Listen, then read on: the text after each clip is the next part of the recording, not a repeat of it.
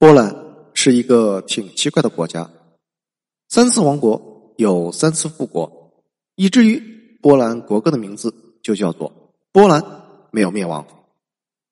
如今我们看到的欧洲地图上，波兰是东欧地区最大的国家，它的国土呈四边形，西部与德国为邻，南部挨着捷克与斯洛伐克，东边有着白俄罗斯。和乌克兰，东北角是立陶宛，北边靠西的三分之二领土濒临波罗的海，靠东还有三分之一的边界连着俄罗斯的飞地加里宁格勒。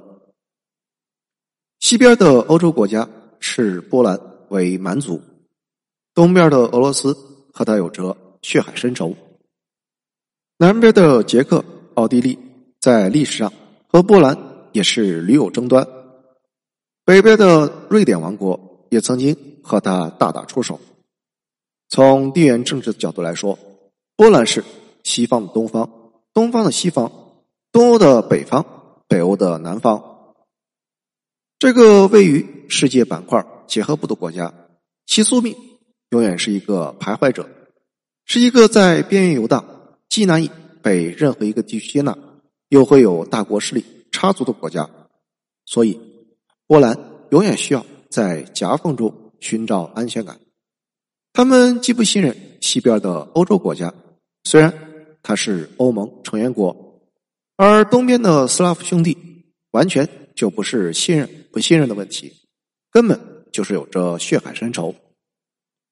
对于自身安全的极度迷茫和索取，让历史上的波兰成为了一个特殊的存在。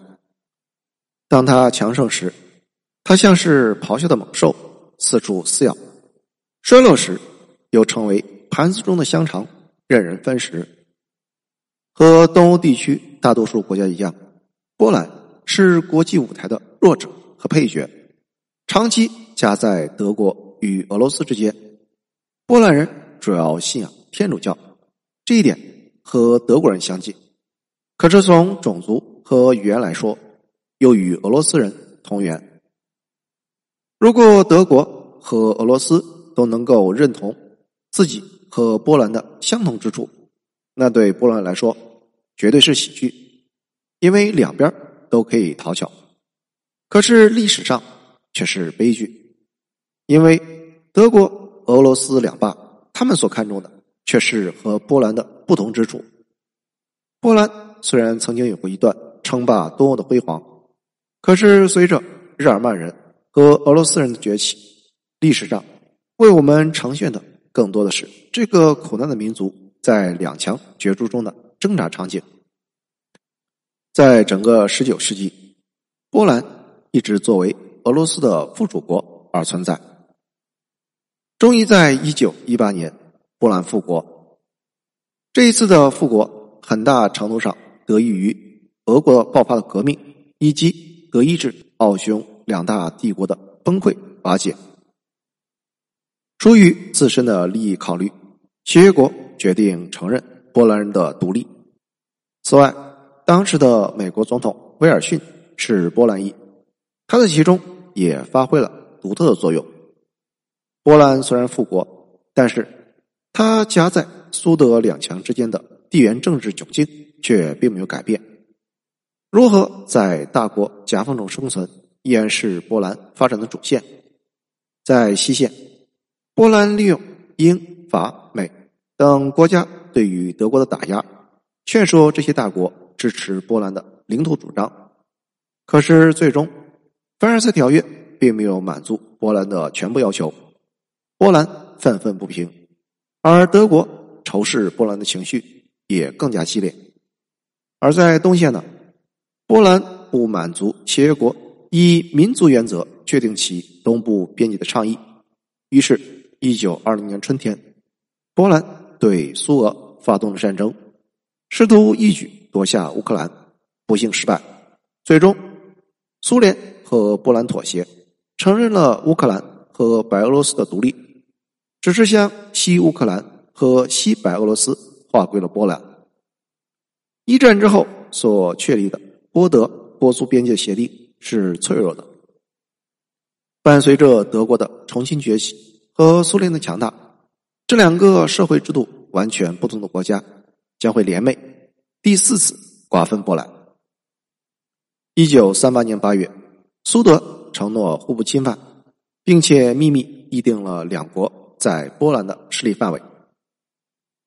一九三九年九月一日，正是这一天的拂晓，德军秘密越过了波兰边境，至此，历时六年的第二次世界大战全面拉开了帷幕。为了尽快解决掉波兰，希特勒调集了五十一个师的兵力，其中包括了六个装甲师、四个轻装师和四个摩托化步兵师，这些部队。被分成了五个集团军，两个集团军群。为了能够牢牢的保护住制空权，德国空军还投入了第一和第四航空队，这包括了德国空军全部可用飞机的百分之六十。也就是说，从一开始，德军就想用质量和数量的双重优势，迅速解决掉波兰问题。在北边。伯克大将所率领的北方集团军群，在波美拉尼亚和东普鲁士实施进攻。克洛格率领的第四集团军向维斯瓦河猛然突击，突破了波兰军队波美拉尼亚集团军的防御，并且切断了该军的退路。九月四日，古德里安的先头部队抵达了维斯瓦河。占领了比尔各西市附近的各个渡口。第二天，第四集团军的左翼部队与齐希勒尔的第三集团军右翼部队成功会师，从而切断波兰走廊。至此，波美拉尼亚集团军被包围，德军掌握了北方的战略主动权。而在南方，由伦德施泰德大将率领的南方集团军群。从西里西亚发动主攻，尽管波军克拉科夫集团军顽强的进行了防御，第二十二摩托化军还是突破了克拉科夫集团军和科尔巴阡集团军结合部的防御。为了防止被包围，波军不得不撤离。李斯特的第十四集团军在六日占领了克拉科夫，开始向桑河推进。在李斯特北方，赖歇瑙的第十集团军对波兰罗兹集团军的左翼和克拉科夫集团军的右翼实施了突击。其下辖的第一装甲师利用波兰防线上的一个缺口，穿过波军主防线，向前进了二十五公里。随着布拉斯科维茨的第八集团军的加入，该地区。波军的防御逐渐土崩瓦解。经过一周的激烈战斗后，波军主力遭到了灾难性的打击。波兰的防御被德军所突破，各个集团军遭到了严重的损失，无力重建防御。在九月七日，波军总司令西米格维元帅和他的司令部甚至直接躲进到了布列斯特要塞，将华沙。留给了参谋长斯塔海维奇。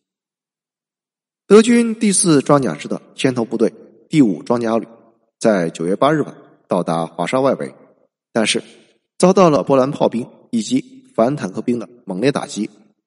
德军有三十辆坦克被击毁，另有三十三辆被击伤。在九号到十二号，波军在布楚拉河上发动了一次反击。他们集结了三个步兵师，击溃了德国第三十步兵师，并且抓获了一千五百名战俘。然而，这些短暂的战术胜利并不能够改变波兰军队在整条战线上的颓势。德军迅速做出反应，消灭了参战的波兰军队。十五日，华沙陷入重围，波兰的战败已经只是时间问题。西线的波兰军队已经是全线溃败，而在东线战场，一个强大的对手此刻正在用冷漠的眼睛看着他。这个对手就是苏联。